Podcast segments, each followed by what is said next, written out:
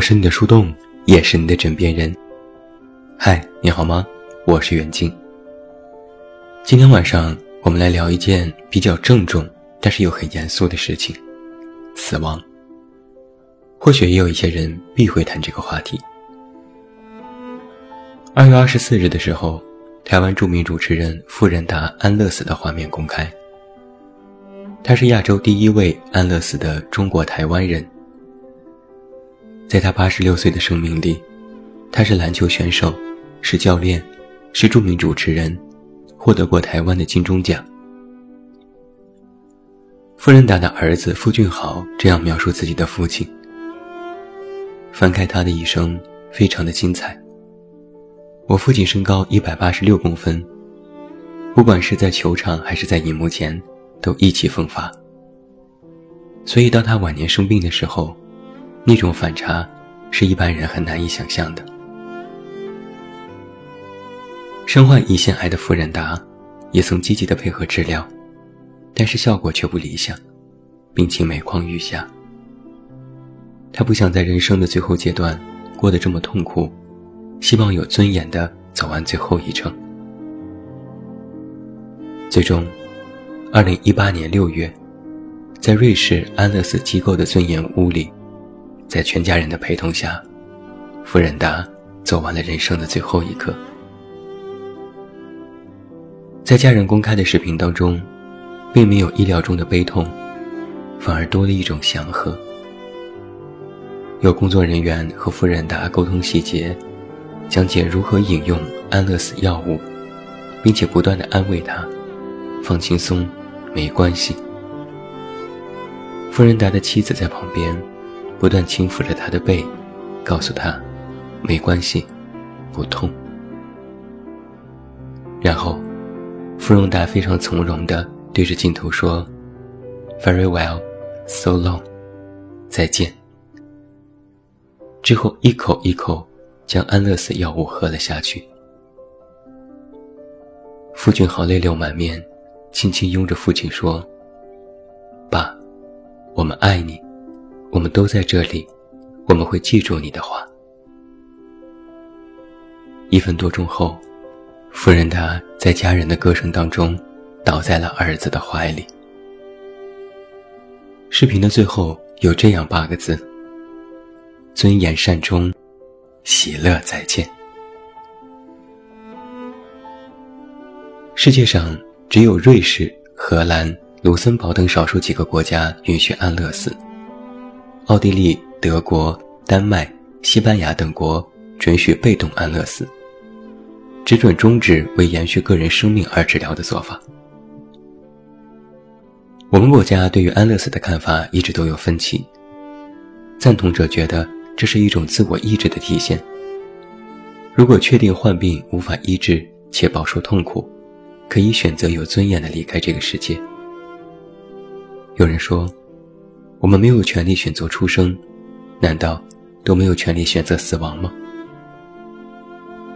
但是瑞士有过一项调查，很多实施安乐死的病人，并不是真的无法忍受病痛的折磨，而是想在生命的最后阶段不丧失控制。他们认为，与其在床上等死，不如杀了自己。而反对的意见，恰好也从这个出发点引出。美国国家卫生研究院伦理系主任艾泽科尔·伊曼纽尔就明确地反对安乐死。他说：“我一直反对安乐死合法化以及医生协助死亡。通常想采取这些方式死亡的人所遭受的，并不是无法忍受病痛，而是抑郁、绝望。”以及失去尊严的恐惧。许多研究者也持有这种观点，他们认为应该把注意力集中到如何让病人在充满着爱和同情的环境里得以治愈或者是善终，而不是为极少数人提供安乐死，或者是协助死亡尊严的便利。知乎上也有关于富人达安乐死的话题。有一位发帖人是一位医生。他说：“对于安乐死，我是很矛盾的，因为在医院里，晚期癌症患者确实非常痛苦。但就我从读书到工作，接受的教育，都是如何尽力去挽救病人的生命，而不是实施死亡。他坦言，对于中国而言，如果法律上通过安乐死，势必会有许多伦理道德上的问题。中国人很多，地方很大，很多地方都很落后，很难去规范所有的安乐死。所以，只有医学不断发展，才是我们最应该为之努力的。安乐死的明朗化尚且遥远，但是死亡却离我们很近。对于中国人而言，谈论死亡是一件避讳的事情，说死不吉利，连带着汉字数字里有死的谐音或意思的，能不谈就不谈。我对死亡的最初理解，是小时候问我妈：“你会不会死？你什么时候死？”这些问题的时候，我妈打了我一顿，然后我就知道，死是不能随便说出口的。后来外公外婆相继去世。死亡于我而言是一种抽离，它不是刽子手，更像是剥夺者，不由分说就带走人，留下自己。今年春节后不久，我爸同事的父亲去世，老人活了九十八岁，非常高寿，睡着睡着就走了，很突然，也很安详。我爸从外地参加葬礼回来，给我带回两件东西。一是很大的花馍馍，是贡品，葬礼结束后主人分给大家吃。一个是红布包的一小块布，据说是从老人入殓时盖着的薄被上剪下的，让我放进枕头里。按照我家乡的习俗，近百岁的老人去世都是喜丧，我爸带回的这些东西都是好的，都是可以分售的，尤其是布条，非常难得。只有关系特别亲近的朋友才可以得到，而这些，都是人们对于死亡的理解。曾经有心理学家总结过，对于死亡的意识，人类有三种机制可以进行理解：创造性、浪漫主义，还有宗教。而这其中，宗教对死亡的解释是最原始。充满想象力和向善的。佛教相信六道轮回，即天道、人道、阿修罗道、畜生道、恶鬼道、地狱道。我们都在这六道中，恶人轮回变成畜生、恶鬼下地狱，善者回归人间，修罗道与天道。只有经历千番轮回，历经所有考验的。才可以成为罗汉、菩萨、佛，跳出六道轮回，普度众生。基督教同样也相信人死后会有灵魂，但是基督教中的人是不完美的，连神都有人性缺点。每个人的灵魂都是不干净的，所以信基督为救世主，要进行真诚的祷告。只有这样，死后的灵魂才能变得干净，进入天堂。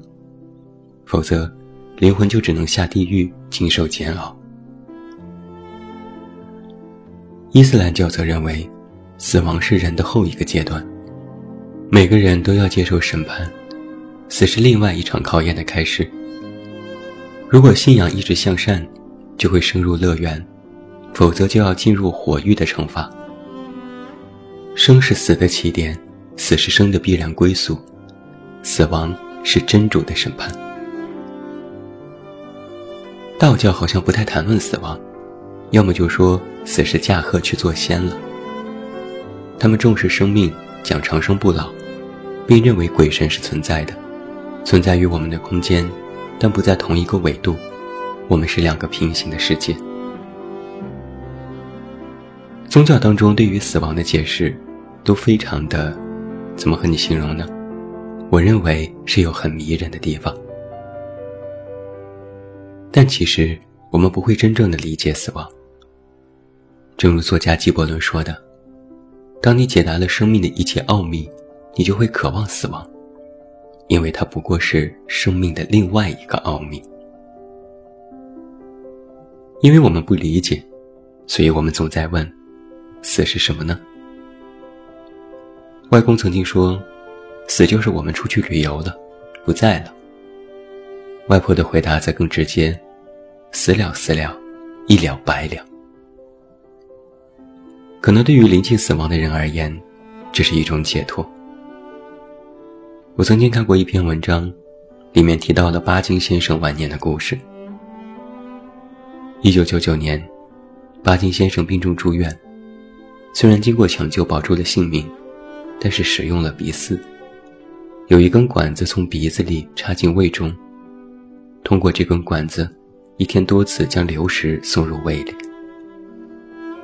长期插管，嘴合不拢，巴金先生的下巴脱了臼。后来只好把气管切开，用呼吸机维持生命。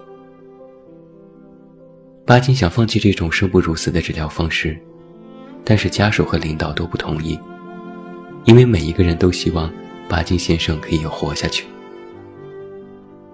就这样，巴金用这样的方式躺在病床上，整整熬了六年。他说：“长寿是对我的折磨。”作家贾平凹曾经写过这样的一段话：“把生与死看得过分严重是人的秉性，这秉性的表现出来就是所谓的感情。其实这正是上天造人的阴谋处。识破这些个阴谋的，是那些哲学家、高人、真人，所以他们对此从容不迫。另外，对此没有恐惧的，是那些稀里糊涂的人。”最要命的是高不成低不就的人，他们最恐惧死，又最害怕死。你说人来世上是旅游一趟的，旅游那么一遭就回去了，他就非要问，人是从哪儿来的，又要回到哪儿去？那么作为我们普通人，真的是恐惧死，又关心死。我曾看过格林童话里的一个小故事。有一个妈妈死了儿子，非常的伤心。她去问神父：“能让儿子复活吗？”神父说：“可以。你拿一只碗，一家一家去乞讨。如果有一家没有死过人，你就讨来一粒米，够了十粒米，你儿子就可以复活。”女人非常高兴，挨家挨户去乞讨，但发现。竟然没有一家没有死过人。到最后，女人一粒米都没有讨到。这个时候，女人才知道了神父的用意。亲人过世是这个世界上最普通的事情，是任何人都无法避免的，人人如此，家家如此。老话说得好，阎王让你三更死，不会留你到五更。不管我们是否理解和接受，该走的人最终还是走了。这一趟人世间好与不好，在死之后，其实已不再重要。死亡如果是一个必然的结局，那我们该如何自处呢？我认为，面对死亡，生命的自主性非常重要。一九九一年。美国的一家医疗机构发起过一项运动，要求医务人员必须和病人讨论临终愿望，填写一张四个关键问题的多项选择题。这四个问题是：如果心脏停止跳动，你想进行心脏复苏抢救吗？你想要进行插管或者是机械通气这类治疗吗？你希望使用抗生素吗？如果不能自行饮食？你需要鼻饲或静脉饲喂吗？这类询问现在我们国家的某些医院也在进行，叫做生前预嘱，被人称为变相安乐死，也就是病人可以选择放弃治疗，有病人通过自主意愿来决定是否在危急关头继续接受抢救，是否愿意承受这种因为治疗所带来的附加痛苦。很显然，这是一项非常艰难的抉择，无论对病人和家人而言，都有一个接受的过程。但它应该是一项进步，它意味着，病人哪怕在经受着病痛的折磨，他也依然有权利去选择以怎样的方式去面对。可以选择继续治疗，以一切可能的方式延续自己的生命。同样，你也可以选择放弃治疗，把时间留给你认为更加重要的事情。而这种自主性，就是我们面对死亡时的一种从容。无论是怎样的选择，都是一次巨大的精神和心理上的挑战，也是对家属的考验。作家乔治·桑塔亚纳曾经这样说过：“生和死是无法挽回的，唯有享受其间的一段时光。死亡的黑暗背景，衬托出的是生命的光彩。死亡，应该是另外一场修行的开始。不是对那些逝去的人，而是对尚且活着的自己，因为我们要面对没有他们的日子。”我们也要面对自己。那么，生命的自主性，同样也适用于人间的我们。人对死的恐惧，因不了解死而恐惧，又因虚度的生而懊悔。罗曼·罗兰说：“以死来逼迫自己，出卖自己，否定自己的信仰，是世间最大的刑罚，最大的罪过。宁可受世间的痛苦和灾难。”也千万不要走到这个地步。不要指望人类能够参悟死亡，人类连死亡都是喜新厌旧的。在电影《哈利波特》里，哈利问已经死去的教父小天狼星：“死的时候，疼吗？”小天狼星说：“比入睡还快。”后来，哈利主动选择死后。与邓布利多见面，他们聊了一些事情。最后，邓布利多教授说：“不要怜悯死去的人，怜悯那些还活着的。”我曾一直在想这句话的意思。后来我才想通了：死不是死者的不幸，而是生者的不幸。死与生而言，是一个终点。这个终点是一个界限。它或许与生并非反义，但却无法并行。没有人会把死亡挂在嘴边，但却应该把它放在心里的某个位置。从未有过对死亡的恐惧，或许是一件好事，但是却应该保持一定的想象。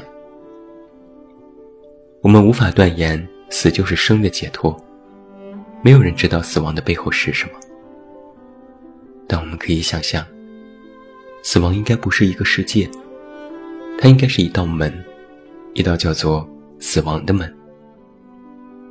你必须一身洁净地穿过那道门去，然后再进入另外一个我们此刻完全无法理解的全新的异态空间。那里面或许是宗教解释的境界，或许是科学的无法定义的多维空间，或许什么都没有，或许压根儿就是我们的意淫。都不要紧，都不要紧。死亡不是立体的，它可能只是一个点，就好像出生一样。你咕咕坠地的时候，那一刻叫做出生，以后叫活着。死亡或许也是如此，停止呼吸的那一刻叫死亡，以后叫什么不重要，但那是死亡之后的另外一种状态。它不是一个符号，它也不应该成为一种象征，它并不沉重。是的，死亡并不沉重，生才沉重。因为生要负载更多，容忍更多，接纳更多。比起死亡，活着才重要，活着才需要怜悯。死去的人无知无觉，只有活着的人，才渴望得到救赎和解脱。所以我们才会说，只有更好的面对了我们的生，你才可以在最终临危不惧地面对死亡。珍惜和怜悯生，是我们这些活着的人唯一应该做的事情。所以我说啊，面对死亡，你的生命应该自主且从容。最后，让我们以演员乌迪·艾伦一句很幽默的话来结尾。往好的一面看，死是少有的容易做好的一件事。你只需要躺平。晚安，祝你好梦。不要忘记来到微信公号“这么远那么近”进行关注，每天晚上陪你入睡，等你到来。我是远近，我们明天再见。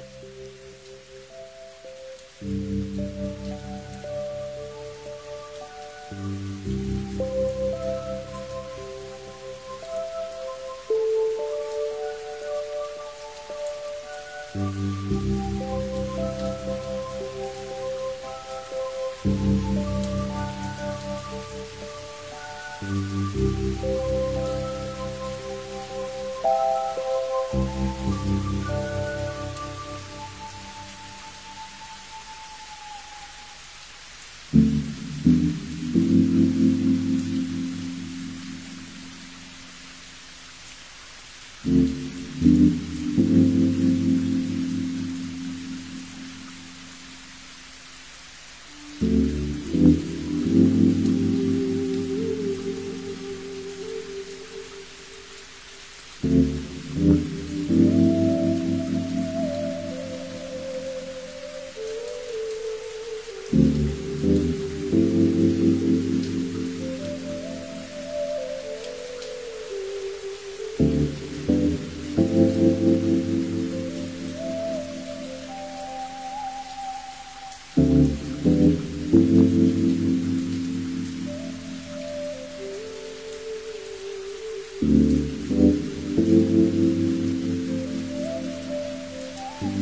Thank you.